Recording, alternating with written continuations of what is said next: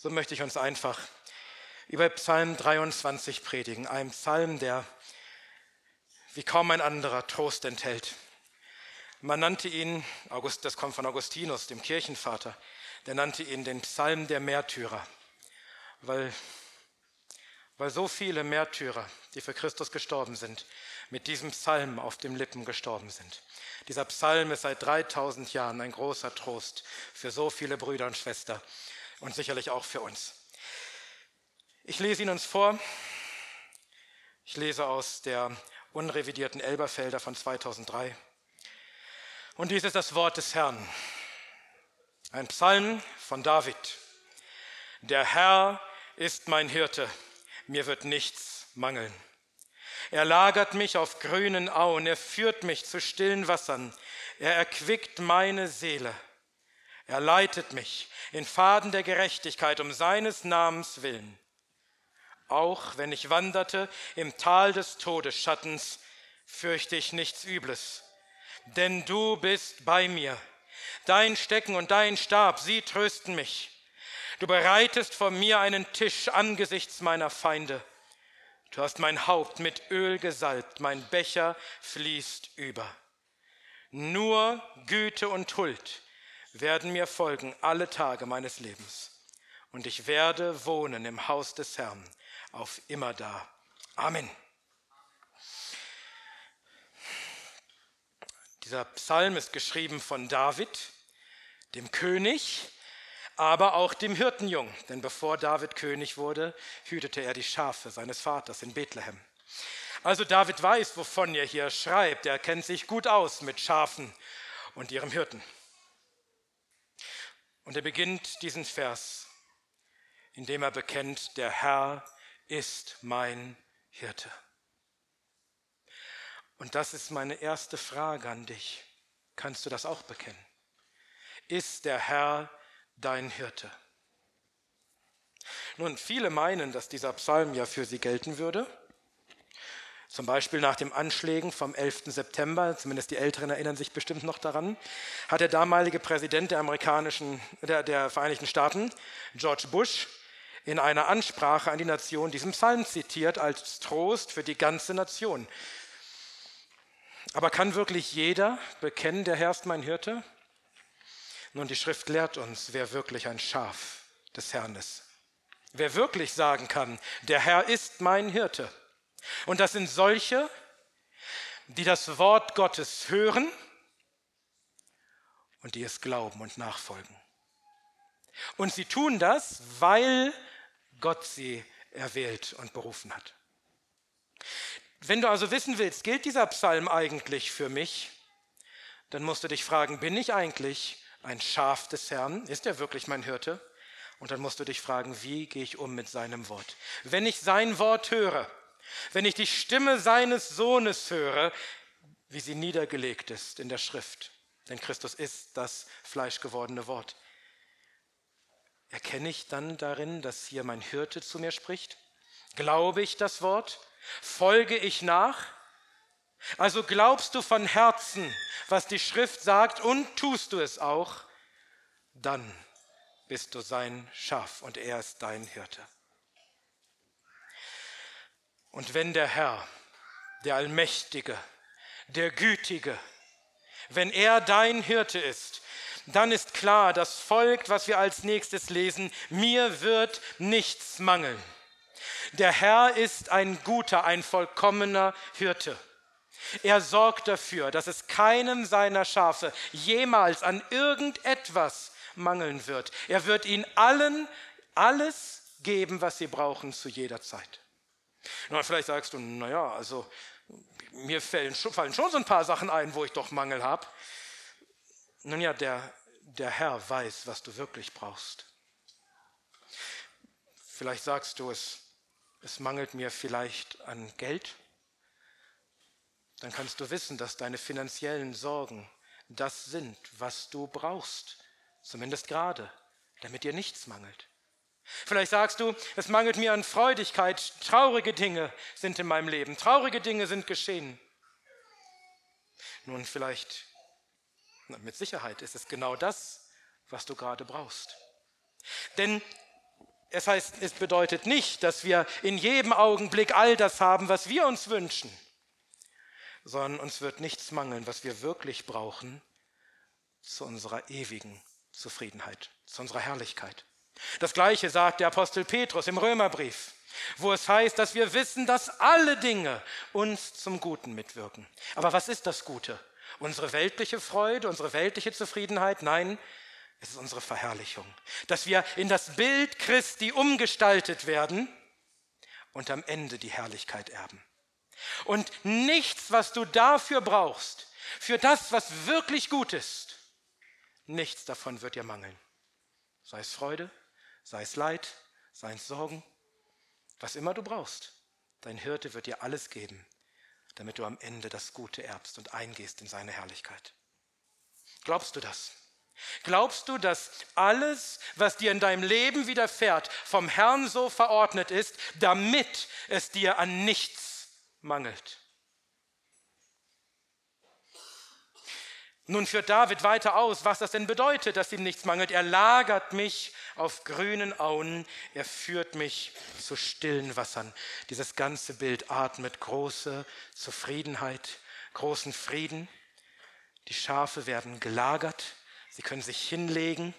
Sie sind nicht aufgebracht, nicht in Aufruhr, nicht in Angst, ob vielleicht irgendwo eine Gefahr kommt. Sie sind ganz zur Ruhe gebracht, weil ihr Hirte da ist. Sie legen sich hin. Und wo liegen sie? Wo lagern sie? Auf grünen Auen. Dort, wo sie frisches Gras haben, die Fülle, wo sie alles haben, was sie brauchen zum Essen und zu stillen Wassern. Nicht zu Wassern, die vielleicht gefährlich sind, weil sie wild umherwirbeln und vielleicht ein Schaf in die Tiefe reißen könnten. Denn wenn sich so die Wolle eines Schafes mit Wasser voll saugen würde, dann wird es schwierig. Nein, es sind stille Wasser, ohne Gefahr, voller Ruhe. Wenn du ein Schaf des Herrn bist, dann wird er dich mit allem versorgen, was du brauchst für dein Leib, Essen, Trinken, Kleidung. Das ist das, was Jesus uns ausdrücklich sagt. Sorgt euch nicht um diese Dinge. Euer Vater im Himmel weiß, dass ihr das braucht. Aber mehr noch, er wird euch auch mit allem Geistlichen versorgen. Geistliche Nahrung, geistliches Wasser und das in Christus selbst. Er ist das Brot, das von dem Himmel gekommen ist. Wer an ihn glaubt, aus dem werden Ströme lebendigen Wassers fließen. Ja, wer zu ihm kommt im Glauben, den wird nimmer mehr hungern und nimmer mehr dürsten, weil seine Seele zur Ruhe gebracht ist in ihm. Die Seele hat Frieden. Sie hat alles, was sie braucht für ihre ewige Zufriedenheit. Lagert deine Seele auf den grünen Auen deines Herrn trinkst du von seinen stillen Wassern. Merkst du, wie der Geist dir aufhilft, wie sein Wort dich erfrischt. Denn dann heißt es weiter, er erquickt meine Seele. Nun, wenn der Herr uns so segnet mit seinem Geist, mit seinem Wort, mit all seiner freundlichen Nähe, dann erquickt das unsere Seele. Es belebt unsere Seele. Unsere Seele bekommt neues Leben. Wenn du in Sorgen bist, wenn du in Nöten bist, geh zu deinem Herrn. Er wird deine Seele erquicken. Er wird dich beleben. Er wird dich wieder zur Ruhe bringen in ihm, weil du weißt, er versorgt mich gut. Und dann heißt es weiter in Vers 3, er leitet mich in Faden der Gerechtigkeit um seines Namens willen. Alles, was der Herr tut, ob er dich lagert auf grünen Auen und an stillen Wassern, oder ob er dich in das führt, was wir gleich lesen werden, alles, was der Herr tut, ist, dass er dich führt in Faden der Gerechtigkeit. Jeder Weg, jeder Weg, den dein guter Hirte dich führt, ist ein Pfad der Gerechtigkeit und zwar seiner Gerechtigkeit. Christus tut überhaupt nichts, was irgendwie nicht gerecht wäre, nicht vollkommen gütig wäre, nicht göttlich wäre, jeden Weg, den du gehen musst, alles, was dir widerfährt, ist ein Pfad der Gerechtigkeit vom Herrn. Niemals wird er dir Unrecht tun. Niemals wird er dir etwas Böses zufügen. In allem, was er dir tut, in allem, was du erlebst, wie er dich auch führt, welche Wege er dich auch führt, in allem wird er gerechtfertigt sein als der gute Gott, als der gute Hirte, der seine Schafe recht führt. Und er tut dies um seines Namens willen. hier steht nicht, er tut es um meinetwillen, um meines Schaf, ja, seines Schafes willen. Er tut es um seines Namens willen. Geschwister, das bedeutet, dass diese, diese Sache absolut sicher ist. Er, der Herr wird euch niemals einen falschen Weg führen, denn er führt euch den Weg der Gerechtigkeit um seines Namens willen. Es geht um seine eigene Ehre. Das ist größer, als wenn es um euch ginge. Der Herr ist nicht der gute Hirte, einfach nur damit es den Schafen gut geht. Das auch, aber es gibt einen größeren Zweck, dass sein Name erhöht ist. Stellt euch vor, ein Hirte führt seine Schafe falsch. Und ein Schaf kommt zu Schaden. Ein Schaf kommt um, ein Schaf geht verloren. Wem wird man die Schuld geben? Dem Schaf oder dem Hirten, dass er nicht aufpassen konnte auf seine Schafe? Niemals wird der Herr zulassen, dass irgendjemand seinen heiligen Namen verlästern könnte, weil er etwas falsch gemacht hätte an seinem Schaf, weil er es nicht recht geführt hätte, weil er ihm nicht alles gegeben hätte, was das Schaf brauchte. Niemals wird ein Schaf verdursten, niemals wird ein Schaf verhungern, niemals wird ein Schaf auf falschen Wegen gehen, weil der Herr uns führt um seines Namens willen. Es heißt, dass der Herr an einer Stelle, dass der Herr bei sich selbst schwor, weil es keinen größeren gab, bei dem er schwören konnte. Wenn der Herr etwas tut um seines Namens willen, dann ist das garantiert. Das ist so sicher, eine größere Versicherung können wir nicht haben. Wenn der Herr das nicht tun würde bei dir, dann könntest du ihn anklagen. Aber du kannst es nicht, denn er wird dich so führen um seines Namens willen. Aber dann lesen wir plötzlich in Vers 4, auch wenn ich wandere im Tal des Todesschattens. Man kann auch übersetzen einfach im finsteren Tal. Also gerade hatten wir noch dieses Bild, dass wir auf grünen Auen uns lagern und dass wir die stillen Wasser haben. Und jetzt lesen wir von einem Tal des Todesschattens, ein finsteres Tal. Und das Erste, was ich möchte, dass wir sehen, ist, dass das genau nach dem Vers kommt, wo es heißt, er leitet mich in Faden der Gerechtigkeit um seines Namens willen. Seht ihr, das Tal des Todesschattens, in das wir alle müssen, ist kein Beweis dafür, dass Gott uns verlassen hat, dass unser Hirte uns irgendwie gerade schlecht führt, dass er gerade nicht aufgepasst hätte. Im Gegenteil, der Pfad der Gerechtigkeit führt ins Tal des Todesschattens. Der Weg, den du gehen musst im finsteren Tal, ist der Pfad der Gerechtigkeit und dein Hirte führt dich dadurch, weil es der Pfad der Gerechtigkeit ist, damit dir nichts mangelt. Auch nicht die Traurigkeit, die du brauchst, auch nicht die Sorge, die du brauchst, nicht die Not, die du brauchst. Wenn du ins Tal des Todesschatten kommst, dann um seines Namens willen. Ich weiß nicht, wie es, wie es euch geht, Geschwister. Ich weiß nicht, ob einer von euch sagt, ich bin im Tal des Todesschattens. Ich weiß nicht, welche Dinge ihr erlebt habt, welche Dinge ihr vielleicht gerade erlebt. Aber eins ist sicher, spätestens am Ende unseres Lebens kommen wir alle wirklich ins Tal des Todesschattens, nämlich des Schatten unseres eigenen Todes. Aber schaut, es heißt des Todesschattens. Es ist nur ein Schatten. Matthew Henry, der bekannte Bibelausleger, schrieb, kann der Schatten einer Schlange dich beißen? Kann der Schatten eines Schwertes dich durch, durchbohren? Was kann all das Üble, all das, all das Traurige, all die Not, was kann der Tod selbst einem Schaf Christi anhaben? Die Antwort ist nichts. Denn unser guter Hirte hat bewiesen, dass er der gute Hirte ist, indem er sein Leben gelassen hat für uns, seine Schafe, damit wir selbst den Tod nicht mehr fürchten können. Denn der Tod bringt uns nur zu unserem Hirten. Dann ist unsere Pilgerschaft hier auf der Erde beendet und wir sind bei unserem Herrn. Das heißt aber nicht, dass wir nicht in unserem Tod Angst haben können. Was machen wir also, wenn der Herr uns auf seinen guten, gerechten Faden in so ein Tal der Finsternis und des Todesschattens führt? Es heißt hier weiter, auch wenn ich wanderte im Tal des Todesschattens, fürchte ich nichts Übles. Geschwister, selbst wenn ihr in tiefster Dunkelheit und Traurigkeit und Angst seid, selbst in Todesangst, ihr müsst euch nicht fürchten. Wie oft sagt Jesus uns das in der Bibel? Fürchte dich nicht. Denn dein Hirte hat dich geführt in dieses Tal. Du musst nichts Übles fürchten. Das heißt nicht, dass da nichts Übles ist, aber du musst es nicht fürchten. Du brauchst dich vor gar nichts zu fürchten, denn der Herr führt dich. Und schau, wie es weiter heißt. Denn, das ist der Grund, weshalb ich nichts fürchte, denn du bist bei mir. Also Ihr müsst nichts fürchten, nur weil da nichts zu fürchten wäre. Da kann was zum Fürchten sein, da kann Übles sein, aber wir fürchten uns nicht, weil der Herr bei uns ist. Das Tal des Todesschattens ist kein Beweis dafür, dass der Herr dich verlassen hätte. Der Herr ist bei dir in der Finsternis.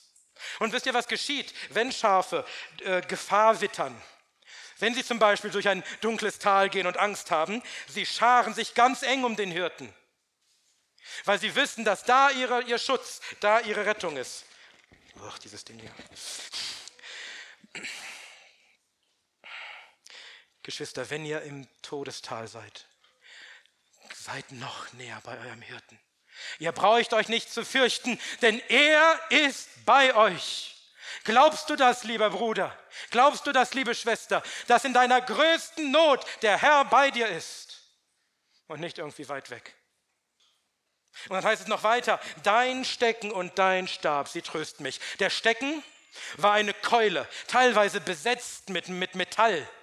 Damit konnte der Hirte irgendwelche Tiere abwehren, die die Schafe angreifen wollen. Wölfe, Löwen, Bären.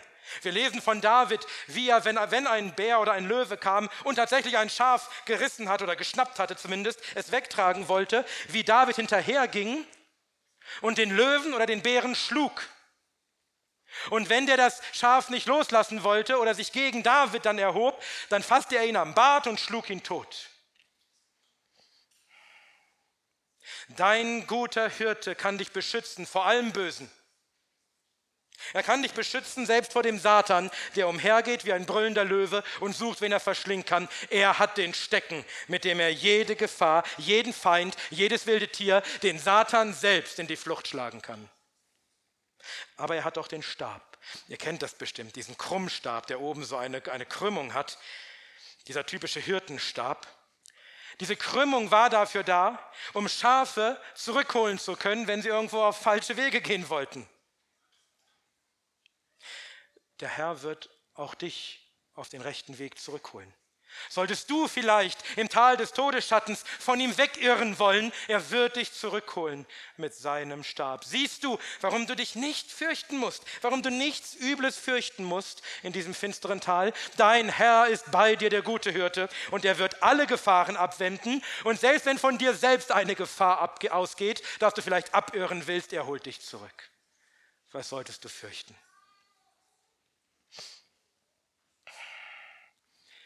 Nein, du kannst getröstet sein. In aller Traurigkeit, in aller Not, in aller Gefahr, in aller Sorge, finde Trost. Der Herr ist dein Hirte. Dir wird nichts mangeln. Er führt dich in Gerechtigkeit um seines Namens willen in dieses Tal. Und auch dort ist er bei dir und schützt dich, sodass du nichts fürchten musst. Sei getröstet. Dann heißt es weiter in Vers 5, nun ändert sich das Bild ein wenig. Du bereitest vor mir einen Tisch angesichts meiner Feinde. Seht ihr, als Schafe des Herrn können wir Feinde haben. Vielleicht haben wir Feinde gerade deshalb, weil wir Schafe des Herrn sind. Ich kann euch sagen, bevor ich Pastor wurde, wusste ich jedenfalls um keine Feinde. Jetzt habe ich so einige. Also ein Schaf des Herrn, was auf seinen Wegen geht, ist nicht einfach frei von Feinden. Im Gegenteil, wir haben es auch gerade gehört. Die Welt hasst uns, weil sie den Sohn hasst. Aber was tut der Herr, wenn wir Feinde haben? Sollten wir uns dann vielleicht fürchten vor unseren Feinden, vor unseren menschlichen Feinden? Es heißt, du bereitest von mir einen Tisch angesichts meiner Feinde. Versteht ihr, der Herr macht sich lustig über deine Feinde. Er verhöhnt sie. Sie wollen dir etwas Böses tun, er versorgt dich mit allem. Er bereitet dir ein Festmahl. Er segnet dich. mit all seiner Freundlichkeit. Und es ist im Angesicht deiner Feinde. Deine Feinde müssen das mit ansehen. Sie mögen dich hassen, sie mögen dir Übles wünschen, aber der Herr vor ihrem Angesicht bereitet einen Tisch für dich, um dich zu ehren, um dich zu segnen. Überlegt euch das mal, der Herr selbst bereitet dir den Tisch. Und dann heißt es, du hast mein Haupt mit Öl gesalbt. Das war auch ein Zeichen der, der Gastfreundschaft. Wenn man vielleicht einen langen Tag hinter sich hatte, einen langen Fußmarsch, dann wurde duftendes, pflegendes Öl auf Haupt und Haare gegossen. Zur Erfrischung, zur Pflege, zum Wohlgeruch. Das hat der Herr mit dir getan. Er hat dein Haupt gesalbt mit Öl. Vielleicht erinnert ihr euch an einen Psalm, ich glaube es ist 133, wo es heißt, wie das Öl herabfließt von dem Haupt Aarons, des hohen Priesters, und herabfließt in seinen Bart und herabfließt auf den Saum seiner Kleider. Der Herr tröpfelt nicht nur ein paar Tropfen auf dich, er übergießt dich mit dem Öl seines Segens und seiner Freundlichkeit und seiner Liebe. Und dasselbe zeigt das, das nächste Bild. Mein Becher fließt über. Er, gibt dir einen, er setzt dir einen Becher vor und er schenkt ihn voll ein und er gießt immer weiter. Der Becher ist schon voll und er gießt weiter und alles fließt über. Seht ihr, was ein Bild des Überflusses, des göttlichen Segens und der Zuwendung und der Versorgung. Und natürlich hat auch das geistige Bedeutung. Der Herr hat uns tatsächlich einen Tisch gedeckt in seinem Sohn, den Tisch des Herrn. Er hat uns übergossen mit seinem Heiligen Geist. Unser Becher des Segens fließt über, vielleicht auch der Becher des Dankes, den wir segnen im Herrenmahl, in dem Blut seines Sohnes. Versteht ihr, wir haben alle Segnungen in der Himmelswelt als Schafe dieses Hirten. Und die hält er nicht zurück, sondern im Gegenteil. Er teilt sie uns aus, sodass unsere Feinde sehen müssen und beschämt werden.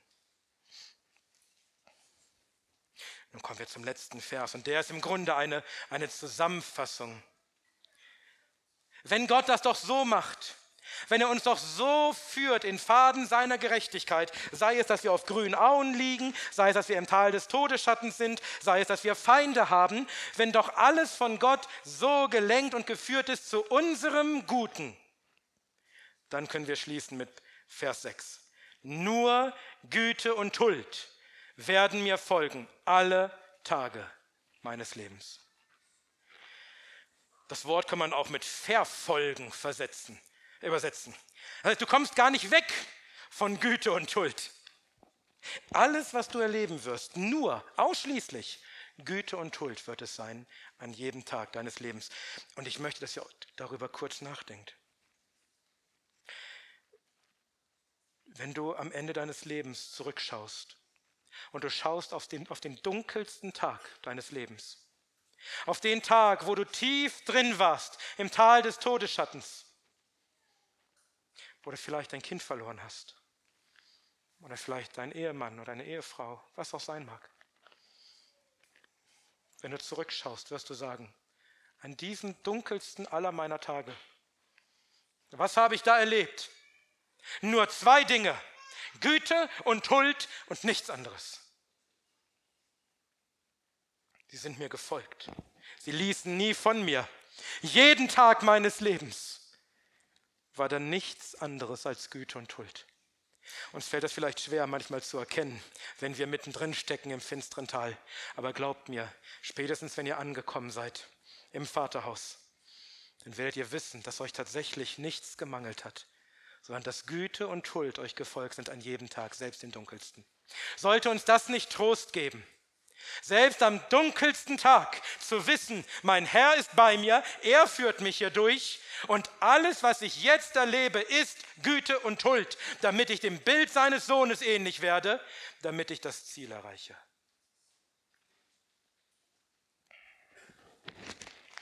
Und dann heißt es, als Abschluss eines solchen Lebens wie endet das Leben eines Schafes, das geführt ist vom Herrn selbst? Und ich werde wohnen im Haus des Herrn auf immer da. Da endet unsere Pilgerschaft. Hier müssen wir wandern. Durch manche schöne Dinge, durch manche grüne Auen, manche stillen Wassern, Hier müssen wir wandern durch manche Traurigkeit, durch manches finstere Tal. Aber am Ende ist das das Ziel. Wir werden wohnen im Haus des Herrn auf immer da. Wir werden eingehen in unsere Herrlichkeit, weil der Herr uns hier die, in diesem Leben an jedem Tag recht geführt hat und es uns an nichts gemangelt hat, werden wir das Ziel erreichen. Wir werden verherrlicht werden. Wir werden für immer wohnen im Haus des Herrn. Seht ihr, dass dies alles nicht unser Werk ist, sondern ausschließlich das Werk unseres Hirten? Äh, was genau hast du hier gemacht in diesem Psalm? Gar nichts, oder? Es geht, der Herr hat dich geführt. Er hat dich gelagert, er hat dir grüne Augen gegeben, er hat dich zu stillen Wassern geführt, er hat deine Seele erquickt, er hat dich geleitet in Faden der Gerechtigkeit um seines Namens willen. Er war bei dir im Tal des Todesschattens, sodass du dich nicht fürchten musstest. Er hat dich getröstet mit seinem Stecken und seinem Stab. Er hat einen Tisch vor dir bereitet im Angesicht deiner Feinde. Er hat dein Haupt mit Öl gesalbt. Er hat, dein, er hat deinen Becher eingegossen, dass er Überfluss. Er hat nur Güte und Huld dir folgen lassen alle Tage deines Lebens. Seht ihr, das Leben eines Schafes vom Anfang bis zur Verherrlichung steht allein unter der Führung des Herrn. Und deswegen können wir wissen, wenn der Herr mein Hirte ist, können wir wissen, dass wir das Ziel erreichen werden dass wirklich alles, was wir hier erleben, uns zum Guten wirkt, damit wir am Ende im Haus des Herrn wohnen für immer. Weil der Herr es ist, der es tut, weil es nicht um uns geht. Wir würden abirren, wenn es als dir läge, wenn es an dem Schaf läge, das würde abirren, aber es liegt am Hirten, ob die Schafe das Ziel erreichen und unser Hirte ist der Herr. Und er lenkt alle Dinge in deinem Leben, damit sie dir zur Güte und zur Huld werden, damit du das Ziel erreichst. Er hat sein Leben gegeben dafür. Ist das nicht Beweis genug, dass er bereit ist, dir alles zu geben? Der gute Hirte ist gestorben für die Schafe, damit er keines verliert, sondern uns alle zu Gott führt, damit wir alle für immer wohnen im Haus des Herrn. Sollten wir unserem Herrn nicht dankbar sein? Sollten wir ihm nicht vertrauen? Egal, wo, wo du gerade bist, wie gerade dein Weg aussieht, wo du dich gerade befindest, dass du weißt, es ist die Führung des Herrn. Er hat es angefangen, er wird es vollenden. Ich werde verherrlicht werden. Und alles, was mir begegnet in diesem Leben, auf dieser Pilgerreise, dient zu diesem einen Zweck, dass ich am Ende sagen kann, wahrlich, mir hat nichts gemangelt. Alles, was der Herr mir gegeben hat, war zu meinem besten es war nur Güte und Huld. Und er hat es getan. Und er wird es tun. Um seines Namens willen. Damit niemand ihn verlästern könnte, dass er ein Schaf nicht gut geführt oder, oder gar verloren hätte. Lasst uns also große Freude, große Heilsgewissheit und großen Trost finden in diesem Psalm. Selbst dann, wenn wir vielleicht aufgewühlt sind, bring deine Seele zur Ruhe. Lass sie lagern an deinem Herrn, weil du weißt, er ist dein Hirte und er führt dich recht, denn es geht um die Ehre seines eigenen Namens. Lass uns unserem Herrn danken, dass er alles dafür getan hat, dass er sein Leben gegeben hat und dass er auch jetzt alle Dinge wirkt zu deinem und meinem Guten, zu unserer Verherrlichung. Amen.